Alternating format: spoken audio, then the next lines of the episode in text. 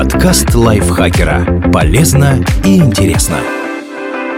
Всем привет! Вы слушаете подкаст лайфхакера. Короткие лекции о продуктивности, мотивации, отношениях, здоровье. В общем, обо всем, что делает вашу жизнь легче и проще. Меня зовут Михаил Вольных, и сегодня я расскажу вам, как взглянуть на художественную литературу под иным углом. Этот выпуск мы подготовили вместе с сервисом электронных и аудиокниг Литрес.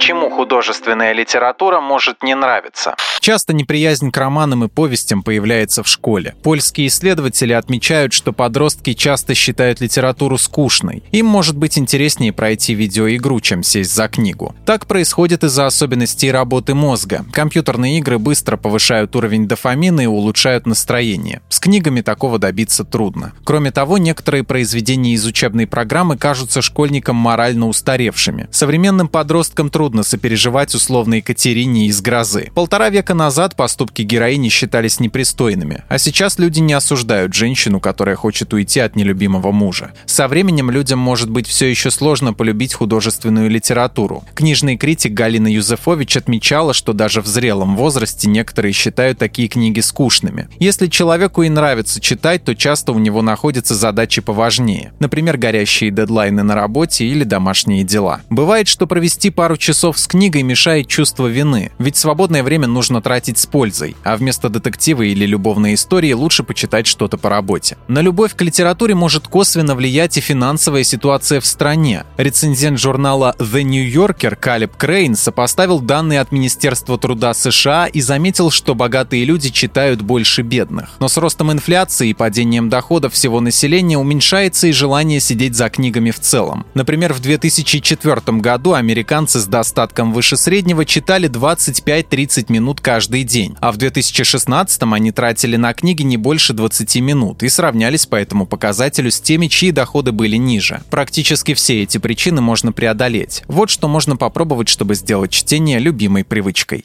Найдите произведение, которое вас зацепит. Для начала присмотритесь к книгам, которые обсуждает ваше окружение. Возможно, коллег впечатлили произведения Дины Рубиной, а друзья в захлеб говорят про героев Пелевина. Поищите книги современных авторов, которые сейчас на слуху. Устройте себе челлендж и прочтите работы лауреатов Нобелевской, Пулицеровской или Букеровской премий. Они поднимают важные социальные проблемы и рассказывают истории, которые могут буквально изменить взгляд на мир. Дайте второй шанс книгам из школьной программы. Есть вероятность, что сейчас вы посмотрите на них по-другому. Например, жизненный опыт поможет в полной мере оценить едкую сатиру Булгакова в «Собачьем сердце» и лучше понять, почему Анне Карениной было сложно переносить разлуку с сыном. Прислушайтесь к отзывам книжных блогеров. Обозреватели стараются оценивать произведения со всех сторон, так что вы сразу поймете, чего стоит ожидать от книги. А если любите кино, попробуйте прочитать произведения, по которым сняты известные фильмы.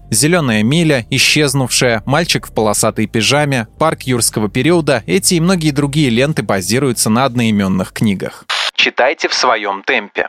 В школе нужно изучать книги, не выбиваясь из графика. Из-за этого может не хватить времени и сил, чтобы внимательно прочесть произведение и в полной мере оценить стиль автора. Во взрослой жизни можно не гнаться за скоростью чтения. Если не хочется брать в руки сложное произведение, отложите его, пока не дождетесь подходящего настроения. Понравилась книга легкого жанра, смело читайте ее. Вы не на экзамене, где нужно кого-то впечатлить.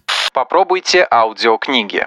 Они подойдут тем, кто хорошо воспринимает информацию на слух. Аудиоверсия поможет за пару вечеров познакомиться с произведением, которое посоветовали друзья. А еще с аудиокнигами легко привить себе любовь к литературе, не забрасывая при этом другие дела. Их удобно слушать где и когда угодно. Например, пока вы моете посуду, едете за рулем или занимаетесь в спортзале. К тому же книги всегда будут под рукой в приложении на смартфоне. С Литрес подпиской вы сможете слушать и читать почти 200 тысяч произведений без ограничений по количеству. Подписка Подборка включает аудиокниги, их текстовые версии, подкасты и лекции. Среди них вы точно найдете что-нибудь по душе. Не понравится одно произведение, сможете выбрать другое из подписки. Уже открытое в приложении произведение можно прочитать и послушать даже без доступа к интернету. Еще в Litres подписке есть функция синхронизации. Она позволяет переключаться между электронной версией книги и аудиоформатом. Перейдите на карточку нужного произведения, нажмите «Читать или слушать» и продолжите с места, на котором остановились. С промокодом промокодом LITRES50 вы получите первый месяц подписки со скидкой 50%, всего за 199 рублей. Вводите промокод латиница и без пробелов. Ссылка для его активации в описании к этому выпуску. Выделите на чтение хотя бы 10 минут в день.